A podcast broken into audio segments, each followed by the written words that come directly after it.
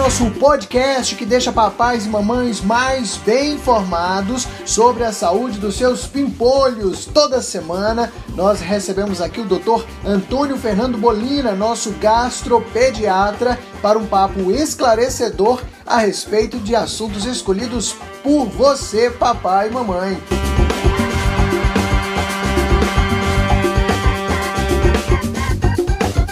Hoje a Fabiana Andrade, mãe da Gabriela, de dois aninhos, da cidade de Ouro Preto, Minas Gerais, participou com a gente, sugerindo falarmos sobre intolerância ou alergia ao glúten. Bem-vindo, doutor Fernando. Conta aí pra gente um pouco mais sobre a intolerância ao glúten. Já começa, inclusive, pedindo pro senhor esclarecer sobre intolerância, sensibilidade e alergia. Já falamos aqui a respeito do leite, né? Que tem diferença entre esses termos. No caso do glúten, também tem essa diferença? Conta aí pra gente. Oi, Nélio. Tudo bem? Vamos a mais um Gastro Podcast, né? Nosso encontro semanal é, queria começar agradecendo a Fabiana pela participação, muito obrigado pela sua pergunta. É, nosso GastroPodcast hoje, pré-feriado, né? Vamos falar hoje sobre glúten, trigo, é, essas coisas que dão um pouco de dúvida aí na população, né? na verdade, é um tema até bastante falado. É, eu, eu gostaria de começar conversando com vocês, gente, sobre o que é o glúten, né? Vocês sabem o que é o glúten? Às vezes a gente vê lá na embalagem nem contém glúten em alguns, alguns produtos e ficamos nessa dúvida. O glúten ele é uma fração, né? Na verdade, são certas proteínas que são encontradas no trigo, na aveia, no centeio, na cevada e alguns derivados desses cereais também, né? É, atualmente tem se descobrido mais reações é, ao trigo e ao glúten, e essas reações podem variar. Podem ser reações que às vezes dão sintomas mais leves e outras reações que são ou imediatas ou crônicas, mas que são mais sérias. Então, hoje eu vou falar com vocês sobre a doença celíaca, que é um tipo de apresentação com reação ao glúten, sobre a alergia IgE mediada ao trigo, sobre uma outra condição, que é a síndrome da intolerância ao trigo. Vou começar falando um pouco sobre a doença celíaca, gente. Então, uma parcela considerável da população, eu falo que é considerável porque gira em torno de 1%, alguns estudos falam um pouco menos, outros um pouco mais, mas se a gente pensar 1% da população é bastante gente no nosso meio. É, essas pessoas podem ter então aí é, uma reação que seria uma reação autoimune ao glúten e essa reação normalmente vai cursar primeiramente com uma inflamação no nosso intestino delgado. Então, a superfície de absorção intestinal ela fica diminuída. Isso ocorre por uma redução das velocidades, que é a superfície de absorção lá no intestino delgado, tá? E isso então vai finalizar com sintomas que são decorrentes dessas alterações, dessa inflamação, dessa reação que é imunológica, certo? Normalmente isso existe com uma predisposição genética, tá? Os sintomas clássicos são diarreia, às vezes é intestino preso, principalmente naquelas crianças com uma, um intestino preso de difícil controle mesmo, com tratamento adequado. É, pode cursar então com uma distensão abdominal, né? É, ocorre uma redução da absorção intestinal dos nutrientes de forma geral Pode ocorrer então uma perda de peso, pode atrapalhar o crescimento, mas também pode ter sintomas, então a gente está vendo fora do trato gastrointestinal, né? Seriam sintomas principalmente relacionados a essa redução do, da absorção dos nutrientes, do cálcio, interferindo na saúde óssea, do ferro, interferindo como uma anemia, né? das vitaminas de forma geral. É, pode ocorrer, inclusive, uma lesão de pele, que é uma lesão de pele característica chamada dermatite herpetiforme. Tem um grupo, Nélio, de pessoas, e Fabiana, que tem mais risco de apresentar é, essa condição, a doença celíaca. Normalmente são pessoas já com outras doenças autoimunes, mas particularmente aí os diabéticos, tipo 1, é, crianças com síndrome de Down e os familiares daqueles é, pacientes já celíacos, né, conhecidos, é, principalmente os familiares de primeiro grau, tá? Existe todo um caminho a se percorrer para chegar ao diagnóstico. Esse diagnóstico ele pode ser esse caminho ele pode ser muito diferente, vamos dizer. O objetivo final é a gente fechar com critérios bem definidos a doença celíaca, tá? Isso já existe então guidelines, já existem é, vários estudos para chegar até esse diagnóstico bem definido. Então, é uma doença mais estudada, né? Pode ser avaliada essa, essa condição também através de biópsia do intestino, tá? Normalmente isso é coletado por endoscopia e na biópsia vão ser avaliadas alterações lá intestinais esperadas para essa doença.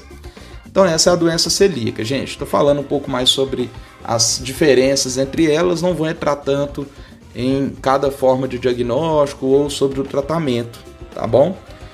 Pensando em questão de exames, por exemplo, para doença celíaca, são vários exames de sorologia, por exemplo, que podem ser realizados. O mais comum é o antitransglutaminase, é, e tem outros, mas não vamos nos alongar para esse lado, vamos falar também das outras condições.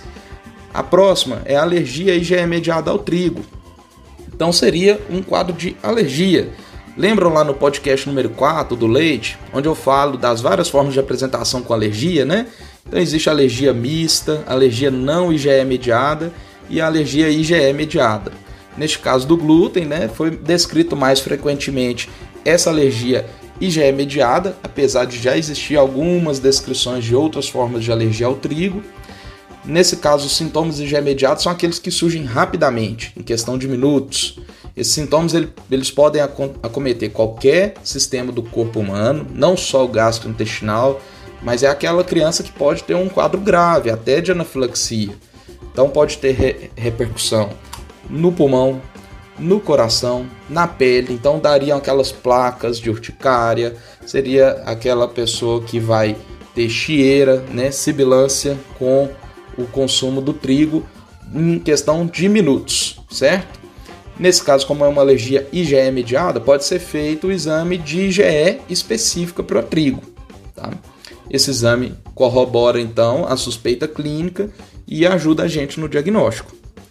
E aí tem uma terceira condição que é a sensibilidade ao glúten sem doença celíaca. Não, peraí, vamos chamar ela melhor. Isso foi mais adequadamente classificado como síndrome de intolerância ao trigo. Na verdade, então esse nome anterior é, ele foi alterado pensando numa melhor definição, já que nem sempre é o glúten que vai estar envolvido. Então, é uma questão relacionada ao trigo, podendo envolver outras proteínas que não o glúten. Tá? É uma forma de manifestação que podem ter sintomas aí intestinais e extraintestinais, quando a gente fala de outros sistemas do corpo. Porém, na criança, os sintomas extraintestinais não são tão frequentes assim. É uma condição que está sendo estudada, mas ainda é pouco compreendida, gente. É, é, ainda se sabe pouco, apesar de estar tá sendo estudada principalmente na última década, mas ainda a gente não sabe muito bem quais são os critérios para a gente dar o diagnóstico da, da síndrome da intolerância ao trigo, é, qual seria o mecanismo de surgimento dela e qual seria o tratamento mais adequado. O que se sabe é que a gente vai pensar nessa condição como uma terceira via quando aquela pessoa tem problemas relacionados ao consumo do trigo, mas ela não preenche os critérios para alergia já é ao trigo, não preenche também para doença celíaca, então esse paciente acabaria caindo num diagnóstico de síndrome de intolerância ao trigo, tá? Em geral, nas, a orientação né, nesses casos seria a retirada do trigo da dieta, tá bom? E o diagnóstico e acompanhamento, eles devem ser realizados antes de qualquer mudança na dieta. Então, principalmente na doença celíaca, o, o, o que deve se pensar é que a avaliação médica ela é essencial, tá? Antes dessa suspensão do, do, do consumo do trigo, do glúten, tá bom? Claro que na alergia, se a pessoa tem principalmente uma reação grave, ela vai suspender o consumo do, do trigo e isso vai ser visto na, na consulta médica, né? Se existe um, realmente uma história compatível com uma possível alergia ao trigo, tá bom? Na doença celíaca, essa criança vai ter que fazer o controle para a vida toda.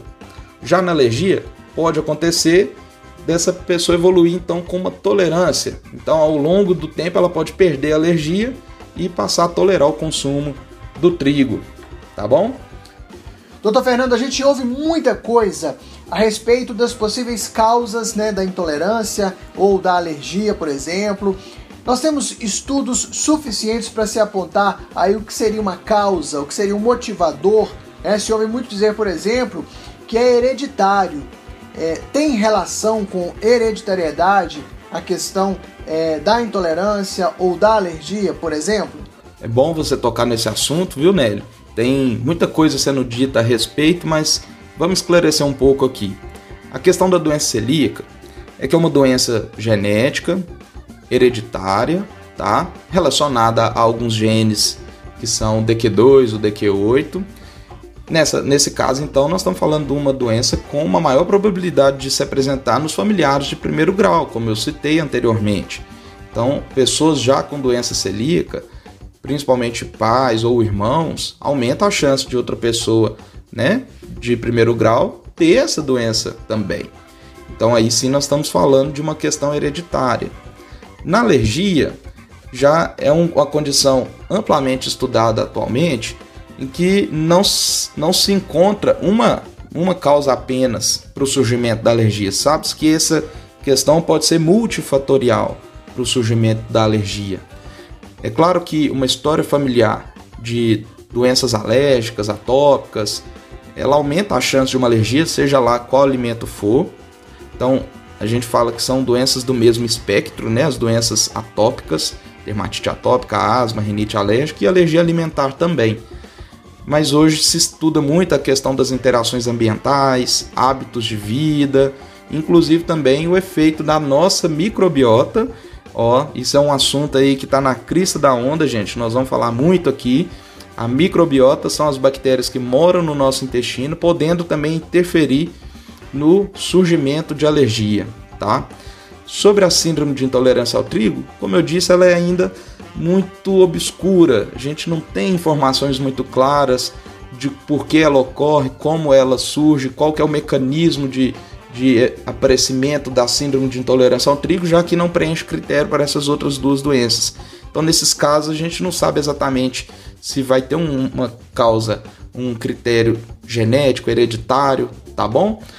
Nesses casos, então, qualquer dúvida, procure o gastropediatra. Beleza, gente? Fico com vocês então, gente. Até a próxima semana e a gente fala sobre o próximo tema. Qual será, hein? Nós agradecemos ao Dr. Antônio Fernando Bolina pela gentileza, pela participação aqui com a gente hoje, muito bacana mesmo. Mais um assunto importante, é muito comum aí, mas que gera muitas dúvidas, muitos desencontros de informação e que bom que a gente conseguiu aqui elucidar pelo menos um pouco desse assunto, dessas dúvidas, né, desse tema. Bom, Diferente dos outros episódios, nós hoje não vamos adiantar o assunto do próximo Gastropodcast, porque nós gostaríamos de convidar você, nosso ouvinte, para participar com a gente. Basta enviar a sua dúvida para nós aqui através do perfil do Instagram, arroba. Esperamos então a sua participação, a sua dúvida. Não deixe de participar aqui com a gente. Até o nosso próximo encontro. Tchau!